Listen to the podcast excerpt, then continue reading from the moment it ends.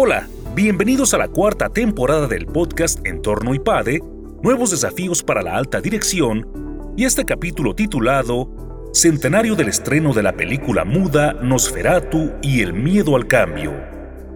El vampiro es un personaje que nos acompaña incluso mucho antes de las películas y las novelas literarias. Está en el imaginario popular de diferentes culturas. En este episodio, Jorge Yaguno Sañudo, profesor del área de factor humano, nos habla sobre la película Nosferatu a un centenario de su estreno en el cine.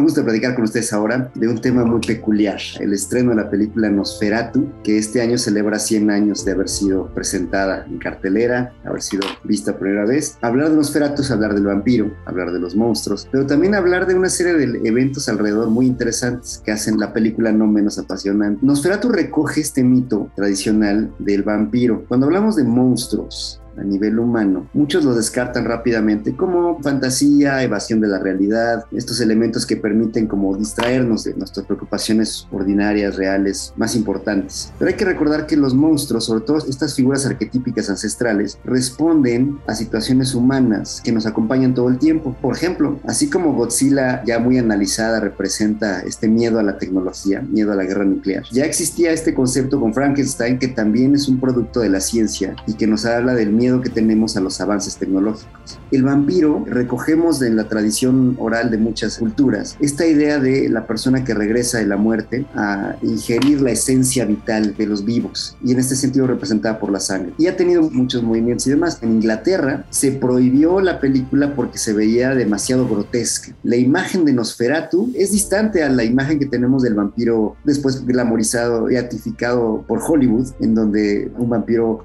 muy apuesto, muy romántico, con un gran carisma, un gran don de gentes que atrae, que pues, lo sexualizaron. En cambio, Nosferatu, el conde Orlok, es repulsivo, parece un Gollum, el del Señor de los Anillos, de ojos saltones, orejas de vampiro y, las manos enormes. ¿no?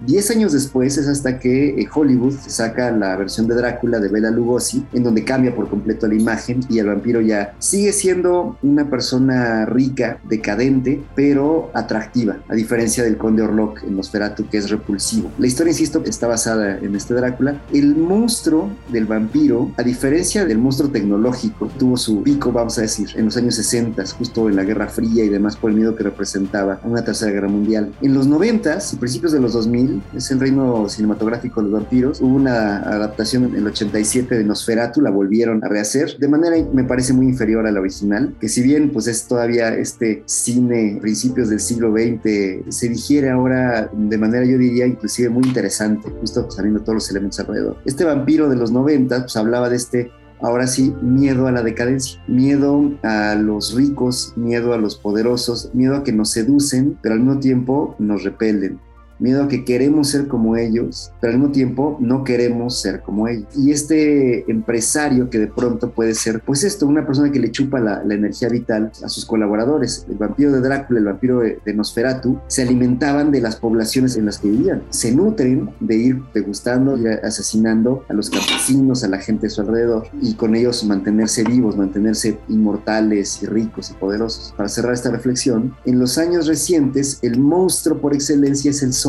estas masas sin rostro, sin mente, absurdas, masivas. Pareciera que ahora la humanidad le tiene miedo a eso, a convertirse en una masa anónima. Regresando a este vampiro, a este monstruo de los 90, que me parece que nos deja muchas reflexiones, ahora que se cumple el centenario, pues es volvernos a conectar con esta idea de que a veces lo que nos atrae también puede ser algo que nos produzca miedo, que no queramos. El éxito es como este vampiro, alcanzarlo te, consume la vida, sin embargo es muy atractivo pensarlo y soñarlo. Y esto me parece que se representaba por diferentes elementos en las diferentes versiones de los vampiros. En Nosferatu es importante aclarar que el vampiro nunca es glamoroso, nunca es un personaje atractivo. Desde el principio hasta el final es un ser repulsivo, repugnante. Sientes el miedo desde la primera vez que lo ves y todo el tiempo te asombra pues como la compostura de los demás personajes que tratan de tratarlo como humano, aunque evidentemente su representación física es monstruosa. Lo que resulta por cierto, muy interesante, es que en la obra de Nosferatu es una mujer, la actriz Greta Ellen, la que finalmente es capaz de darle fin y lo hace abriendo la ventana para que la luz lo destruya. Creo que debería haber dicho que esto era un spoiler, pero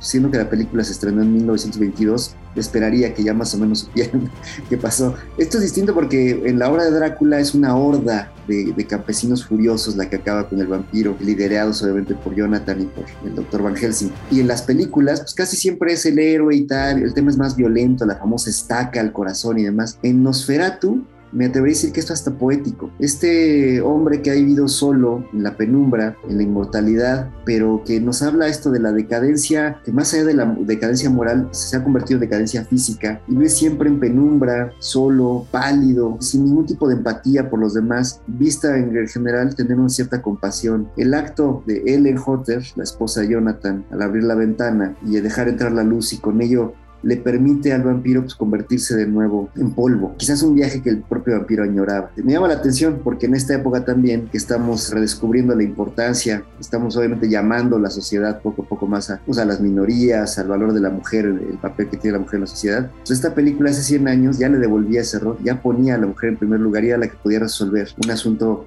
pues esto ancestral. Y lo hace de una manera inclusiva, yo diría poética, destruyendo al monstruo, pero permitiéndole regresar a lo que era, sin esos actos violentos más hollywoodescos que acá aparecieron después. Nosferatu sin duda es una obra que vale la pena ver. Hombre, es cine mudo, este, blanco y negro, el ritmo y el lenguaje cinematográfico es muy distinto a lo que estamos acostumbrados ahora. Si te gustaron las películas más recientes, pues hombre, de superhéroes, esta probablemente te va a costar trabajo. El lenguaje es mucho más lento, más pausado, da pie a las reflexiones. Algunas escenas pues ya nos parecen jocosas, pero hay que verlas con la óptica de 1922 para darse cuenta de lo sobre recogedora que podía ser ver por primera vez una escena así en el teatro, en el cine, ¿verdad? En ese sentido me parece que vale la pena recordarlo, vale la pena retomar estos elementos. El vampiro es un monstruo que nos acompaña, insisto, desde mucho antes de las novelas y las obras literarias, está en el imaginario popular de diferentes culturas, aparece citado en diferentes obras mitológicas y demás, porque es un miedo ancestral, este miedo, insisto, a la decadencia, miedo a que lo que nos hace bellos y poderosos con el tiempo nos pueda hacer monstruosos. Y esto, al mismo tiempo que nos resulta muy seductor, también nos resulta pues, no, no, tan atractivo. Pues hombre, en el centenario, pues vale la pena, consigan la película, véanla por ahí, comentenla con amigos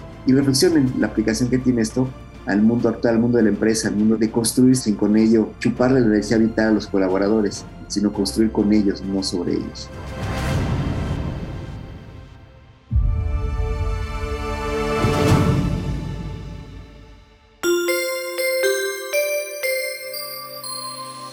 Suscríbete a nuestro canal de YouTube IPADE News Media y visita ipade.mx diagonal blog. En este canal encontrarás videos, artículos e infografías relacionadas con el mundo empresarial de la actualidad y no olvides compartir este contenido. IPADE, The World Calls.